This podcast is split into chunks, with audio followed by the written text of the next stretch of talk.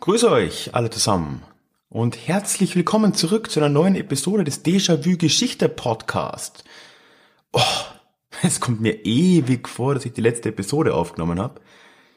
Die, die vor zwei Wochen gekommen ist, da war ich an dem Wochenende ja in Wien, hab's dann voraufgenommen, weil, naja, bei aller Liebe, das ganze Equipment mit nach Wien zu zerren, ist dann auch nicht unbedingt notwendig. Aber dementsprechend bin ich jetzt zurück natürlich ganz frisch und ah, werde schon wieder reinkommen. Für alle, die das erste Mal dabei sind, mein Name ist Ralf und hier auf diesem Podcast, da erzähle ich alle zwei Wochen eine kleine Episode aus der Geschichte. Und zwar geht es mir immer darum, Geschichten zu erzählen ist dabei helfen, die heutige Welt ein bisschen besser zu verstehen. Daher das namensgebende Déjà-vu im Déjà-vu Geschichte Podcast. Weil letzten Endes soll uns die Geschichte doch irgendwo auch dazu dienen, dass wir ein paar Dinge vielleicht in Zukunft besser machen.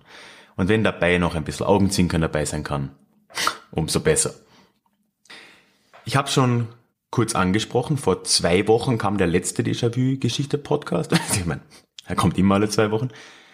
Und im letzten Podcast, da habe ich das Monatsthema Mai eröffnet, wenn man so mag. Das Monatsthema ist die Wirtschaft.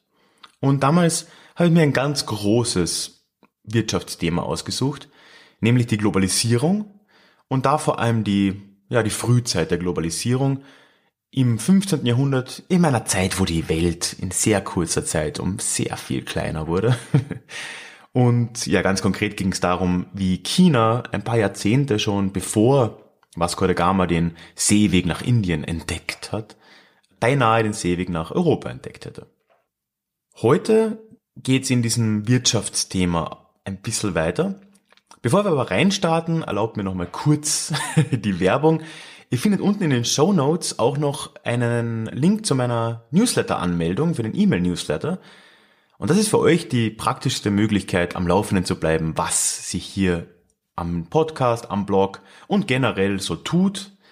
Es ist einfach eine tolle und einfache Möglichkeit, am Laufenden zu bleiben. Und ihr bekommt mit diesem Newsletter ungefähr alle zwei Wochen eure persönliche Dosis Geschichte ins Postfach geliefert, unverbindlich, kostenfrei und so weiter und so fort. Schaut da gerne mal vorbei. Alle Infos gibt's dann auch auf dem Link. Ich habe schon gesagt, es soll bei der Wirtschaft bleiben heute, aber von den ganz großen Themen, wie eben der Globalisierung, will ich mich jetzt ein bisschen ja, runterhandeln zu einem relativ kleinen Thema, zur Geschichte eines Landes im Prinzip nur. Und zwar eines Landes, das man heute sehr stark mit seiner Wirtschaft identifiziert. Und zwar geht es um die Schweiz. Wenn man heute über die Schweiz redet, haben wir ganz viele der Stereotypen, die man zu dem Land so hat, haben mit der Wirtschaft zu tun. Das ist das Bankenwesen, die Neutralität, das Bankgeheimnis, die Reichtümer, die dort von Nazis und Nicht-Nazis gleichermaßen gelagert sind, die Uhrmacher und so weiter und so fort. Und natürlich dann auch so Unternehmen wie Nestle. Also die Schweiz ist sehr bekannt als Wirtschaftsstandort und die Schweizer Wirtschaft und das Schweizer Finanzwesen wird mit dem Land ja oft fast gleichgestellt. Abgesehen jetzt mal von so romantischen Stereotypen wie Heidi. und genau das ist die Frage, die ich mir heute stellen will in dieser Episode. Wie kam die Schweiz eigentlich dahin? Warum ist der Ruf der Schweiz heute so eng mit der Wirtschaft der Schweiz verbunden? Und warum ist dieser kleine, äh, dieser kleine Alpenstaat zu so einem gigantischen Wirtschaftsfaktor geworden und noch dazu zu so einem merkwürdigen Staat im europäischen Kontext? Darum soll es heute gehen. Und ich will mir das von zumindest zwei verschiedenen Seiten anschauen. Einerseits von der Hard Science, von der Geschichte her. Andererseits aber auch von Legenden aus und von der Mythenbildung her, wenn man das nicht vernachlässigen darf, weil die Mythen, die sich ein, eine Gesellschaft erzählt über, über ihren Staat und über die Geschichte, die können uns ja immer viel darüber erzählen, wie eine Gesellschaft sich selbst sieht und wie sie sich in den letzten Jahrhunderten, als diese Mythen entstanden sind, schon gesehen hat. Hiring for your small business? If you're not looking for professionals on LinkedIn, you're looking in the wrong place. That's like looking for your car keys in a fish tank. LinkedIn helps you hire professionals you can't find anywhere else, even those who aren't actively searching for a new job but might be open to the perfect role. In a given month, over 70% of LinkedIn users don't even visit other leading job sites. So start looking in the right place. With LinkedIn, you can hire professionals like a professional. Post your free job on linkedin.com slash people today. Damit will ich dann reinstarten. Die Legende, wie die Schweiz zur Schweiz wurde. Wir wandern 700 Jahre in die Vergangenheit. Um das Jahr 1300. Da wurde die Schweiz oder große Teile der Schweiz von den Habsburgern regiert. Aber natürlich waren die Habsburger, das waren feine Leute, die wollten nicht selbst da in der Schweiz rumgammeln, sondern die haben für diese Regierung oder für die Kontrolle der Schweiz Vögte eingesetzt, die vor Ort waren und die Herrschaft der Habsburger dort überwachen und durchsetzen sollten. Der Legende nach gab es einen ganz besonderen Vogt, der ganz besonders grausam war und diese Habsburger Herrschaft mit ganz besonders strengen Mitteln in der Schweiz durchsetzte. Und das war ein gewisser Vogt Gessler. Und eines Tages kam dieser Gessler in seinem Ort in Uri, wo er, wo er stationiert war, auf die Idee, der Stadt rauszugehen und vor den Toren der Stadt einen Hut, seinen Hut, auf einen Podest zu stellen und zu ordern, dass jeder, der an diesem Hut vorbeigeht, sich verbeugen müsse, um seinen Respekt Gessler gegenüber und in weiterer Folge seinen Respekt den Habsburger Herrschern gegenüber zum Ausdruck zu bringen. Und das meinte er natürlich auch mehr als ernst. Er stellte nämlich auch einen Knecht ab, der daneben stand und überwachte, dass die Leute, die an diesem Hut vorbeikamen, sich auch tatsächlich vor dem Hut verbeugten. Ja, nun begab es sich aber, dass in der Zeit und in der Region, in Uri, es einen Mann gab, der sturer war als alle anderen und von dem man sagte, dass er sich niemanden beugen würde. Ein Mann, der als bester Schütze weit und breit auch bekannt war, und zwar ein gewisser Wilhelm Tell. Und es begab sich, dass dieser Wilhelm Tell eines Tages auch selbst an diesem Hut vorbeiwanderte, ohne sich zu verbeugen. Der Knecht, der dort stand, um das zu überwachen, berichtete natürlich sofort an Vogt Gessler. Der wiederum ließ sofort nach Wilhelm Tell rufen. Und dieser Tell wurde gemeinsam mit seinem Sohn, mit dem er gerade auf einem Spaziergang war, zu Gessler gebracht. Der fragte Wilhelm Tell sofort, ja, Herr Tell, jetzt erzählen Sie mir doch, warum haben Sie sich vor dem Hut nicht verbeugt? Und darauf hatte Wilhelm Tell keine gute Antwort. Er, sagt er, er, er wusste nicht, dass man sich vor dem Hut verbeugen müsse und äh, also in Wirklichkeit hat er den Hut ja auch gar nicht gesehen, er hat das, er hat das nicht wahrgenommen. Es war alles ein großes Versehen. Das hat dem Gessler jetzt natürlich nicht ganz gereicht, diese Erklärung. Und so wendet er sich wieder an Wilhelm Tell und sagt, Herr Tell, ich höre, Sie sind der beste Schütze, weit und breit. Ja, kann sein, sagt Wilhelm Tell. Daraufhin Gessler, lassen Sie mich Ihnen ein Angebot machen. Eine Herausforderung, wenn Sie so wollen. Und wenn Sie bestehen, dann lasse ich Sie gehen und ich werde Sie nicht mehr behelligen. Ja, da war dann Wilhelm Tell natürlich einigermaßen interessiert. Er hatte sich ja schon innerlich mit dem Kerker abgefunden. Und jetzt eine Möglichkeit, da mehr oder weniger unbeschadet rauszukommen, das war natürlich spannend. Und da fragte Gessler ja, was für eine Herausforderung das denn wäre. Ja, und Gessler führt aus, ganz einfach, Herr Tell, ich lege diesen Apfel auf den Kopf Ihres Sohnes. Sie stellen sich da hinten auf der anderen Seite des Platzes hin und Sie schießen den Apfel vom Kopf, ohne Ihren Sohn zu verletzen. Wenn Sie das schaffen, wie versprochen, sind Sie ein freier Mann.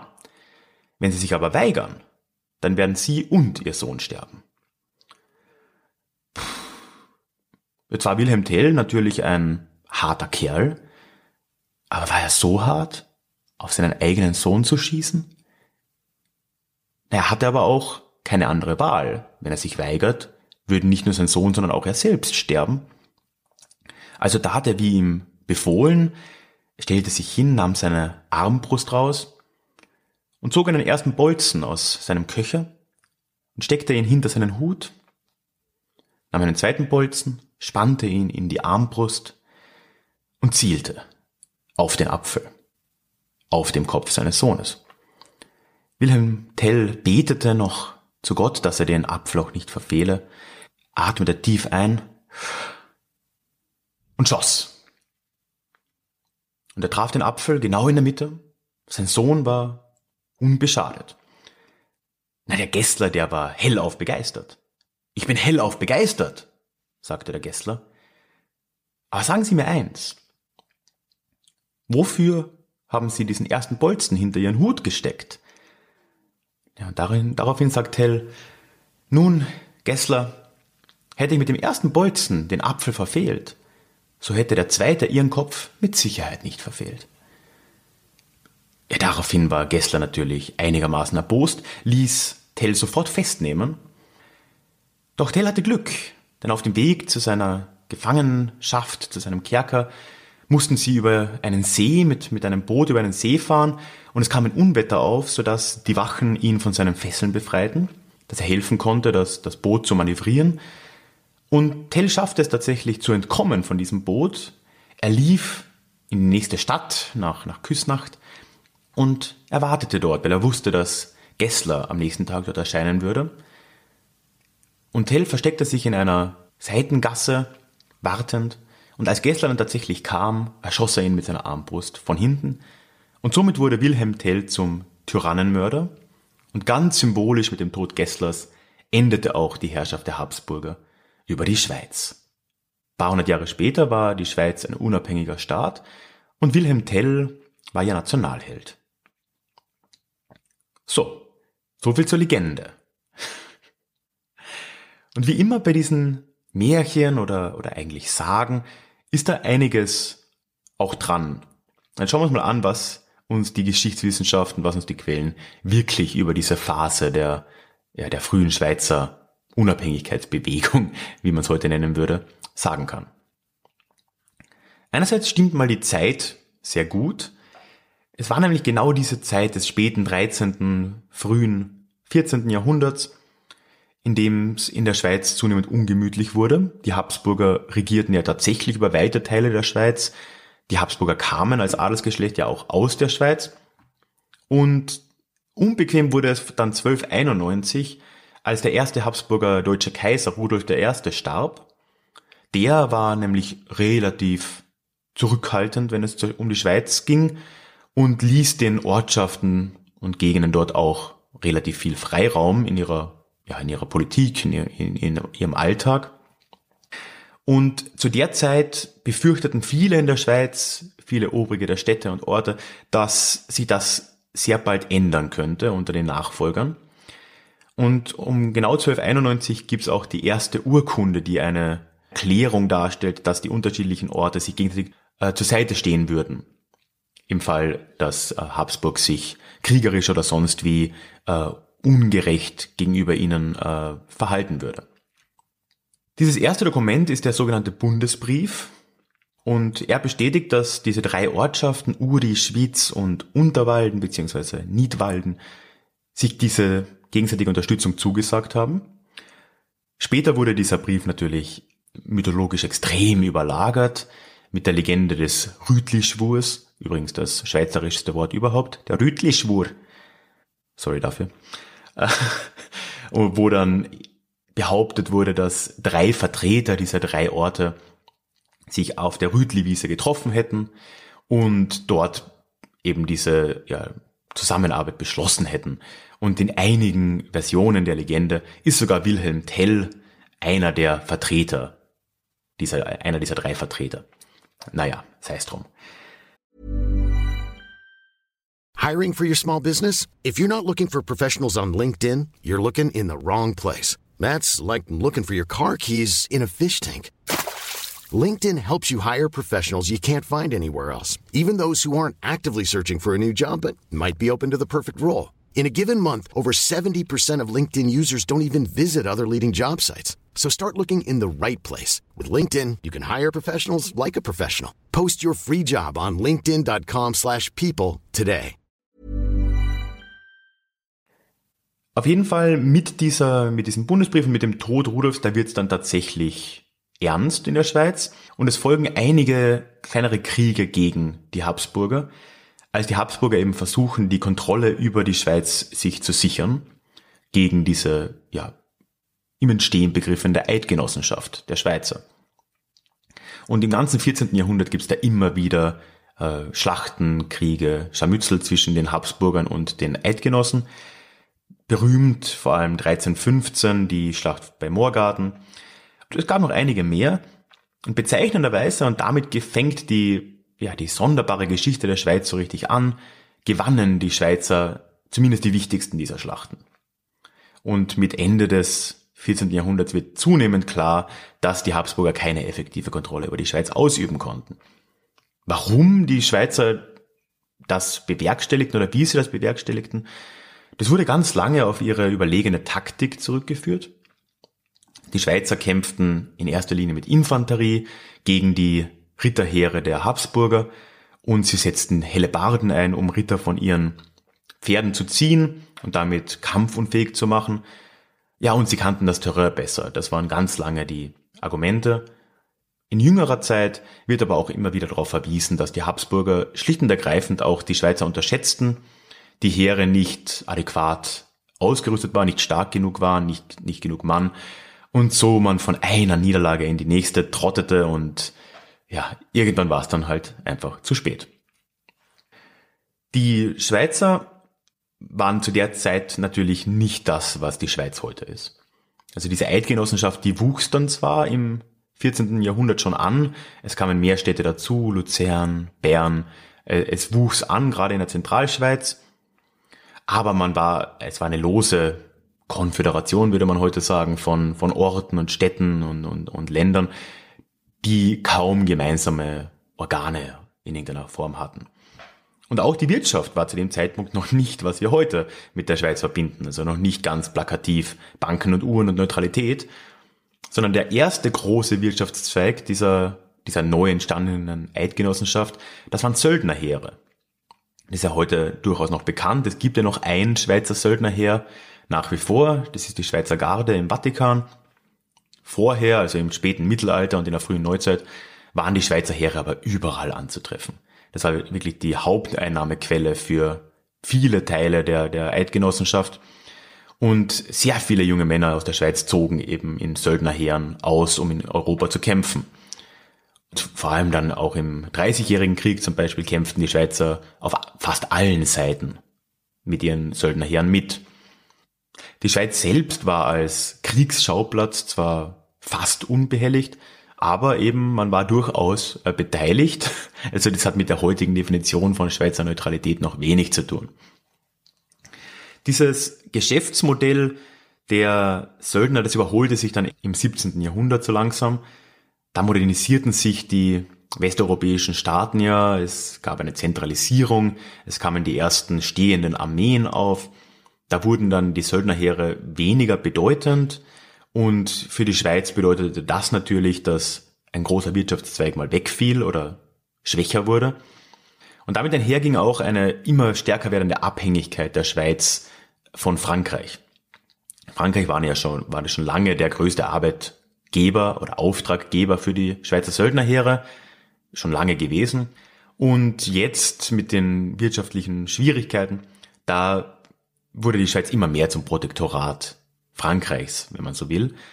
Und das führte dann so weit, dass nach der französischen Revolution dann in der napoleonischen Zeit die Eidgenossenschaft ganz aufgelöst wurde und stattdessen eine zentralistische helvetische Republik errichtet wurde. Und es war dann ungefähr auch zu der Zeit, beziehungsweise knapp davor, dass die Umorientierung der Schweiz zu dem, was wir heute damit verbinden, so richtig Fuß fasste. Und ganz viel hat da mit den Hugenotten zu tun, die im 17. und 18. Jahrhundert in die Schweiz kamen aus Frankreich. Die waren ja Protestanten nach, ja, nach Schweizer Modell, wenn man so mag. Viele von ihnen kamen dementsprechend auch in die Schweiz und die brachten sehr viel Know-how mit, weil die waren, also die Hugenotten waren in Frankreich tendenziell, also oft in, ja, im Handwerk tätig oder im, im höheren Bürgertum, hatten dementsprechend das Know-how im, ja, und jetzt kommt's eben, Bankenwesen, Uhrenherstellung, ganz klassisch. Und damit erst begann, begannen diese modernen heutigen Industrien der Schweiz so richtig. Über die Geschichte der Hugenotten habe ich auf dem Blog übrigens vor ewigen Zeiten schon mal einen Blogartikel geschrieben. Ich stecke da den Link auch nochmal unten in die Show Notes. Den Höhepunkt erreichte das dann nach der napoleonischen Zeit im Wiener Kongress 1815, denn da wurde die Schweiz zur, zum neutralen Staat erklärt. Die immerwährende Schweizer Neutralität wurde beschlossen. Unabhängig war die Schweiz ja übrigens da schon knapp 200 Jahre lang, aber jetzt war sie auch neutral. Und damit sind eigentlich alle Elemente der modernen Schweiz vorhanden. Banken, Uhren und Neutralität. Und der Rest, ja, der Rest, der ist Geschichte. Ja, dabei würde ich dann auch schon wieder belassen. Sehr vereinfachte Darstellung der, des Schweizer Sonderwegs, wenn man so will. Lasst mich wissen, was ihr dazu zu sagen habt. Ist ja doch mal was Neues, dass ich mit einer Sage oder einem Märchen anfange und nicht nur tatsächliche historische Fakten hier erzähle. Aber ich glaube, wie gesagt, dass solche Märchen und solche Sagen uns schon etwas zeigen. Es, es zeigt uns, wie Gesellschaften sich selbst eben gesehen haben. Es zeigt uns auch, dass gerade dann im 19. Jahrhundert wie die Romantisierung in der Schweiz einsetzte, als dann eben Wilhelm Tell und die, der Rütli-Schwur und so weiter, wie das alles zu ja, nationalen Symbolen eben wurde. Das, das können wir da alles ganz gut herauslesen. Ja, für Feedback bin ich ja immer dankbar. Ich bin am besten per E-Mail erreichbar. Schickt mir da einfach mal eine E-Mail unter feedback at deja-vue-geschichte.de. Das ist feedback at deja-vu-geschichte.de. Aber natürlich bin ich auch auf Facebook, Twitter und über meinen Blog und sonst wo jederzeit für euch erreichbar und freue mich sehr über Rückmeldungen. Nochmal dann der Hinweis, unten findet ihr den Link zum E-Mail-Newsletter, da freue ich mich sehr über Anmeldungen. Natürlich freue ich mich auf iTunes und etc. über Bewertungen und über Rezensionen. Und bevor ich euch jetzt verlasse, noch ein letzter Hinweis.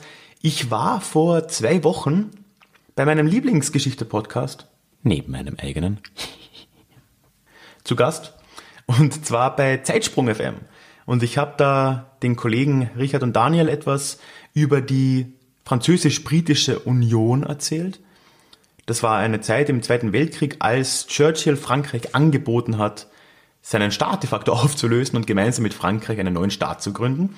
Also hört da mal rein, ist eine spannende Geschichte, so aus der Kategorie Was wäre wenn. Auch dafür findet ihr den Link unten in den Show Notes. Ja, und das war's jetzt aber dann wirklich. Wir hören uns in zwei Wochen dann wieder zum nächsten Déjà-vu Podcast. Dazwischen wie immer auf deja-vu-geschichte.de auch Blogposts und sonstige Späße. Ich sag Messi, Grüezi und bis zum nächsten Mal.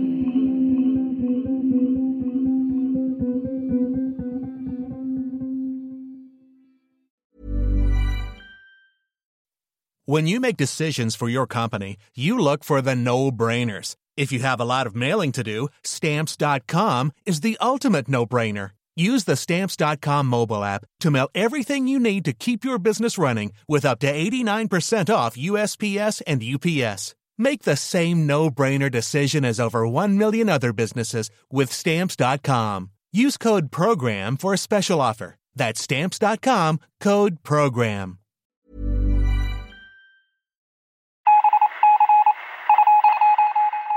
Möchtest du dich noch mehr mit Geschichte beschäftigen? Dann werde doch Teil der Community und hol dir deine persönliche Dosis Geschichte regelmäßig ins Postfach mit dem Déjà-vu Geschichte Newsletter. Dort erwarten dich abwechslungsreiche Geschichte-Häppchen, zweimal im Monat direkt in dein E-Mail-Postfach, Austausch mit mir, ich kann dich erreichen, du kannst mir direkt antworten und ich melde mich auch garantiert wieder zurück. Und als Dankeschön das exklusive Hörbuch Psoffene Geschichte, wie Alkohol die Geschichte prägte. Direkt zum Download nach deiner Anmeldung. Alle weiteren Infos zum Newsletter findest du verlinkt in den Show Notes oder auf ralfgrabuschnick.com slash newsletter. Ich würde mich sehr freuen, dich dort begrüßen zu können.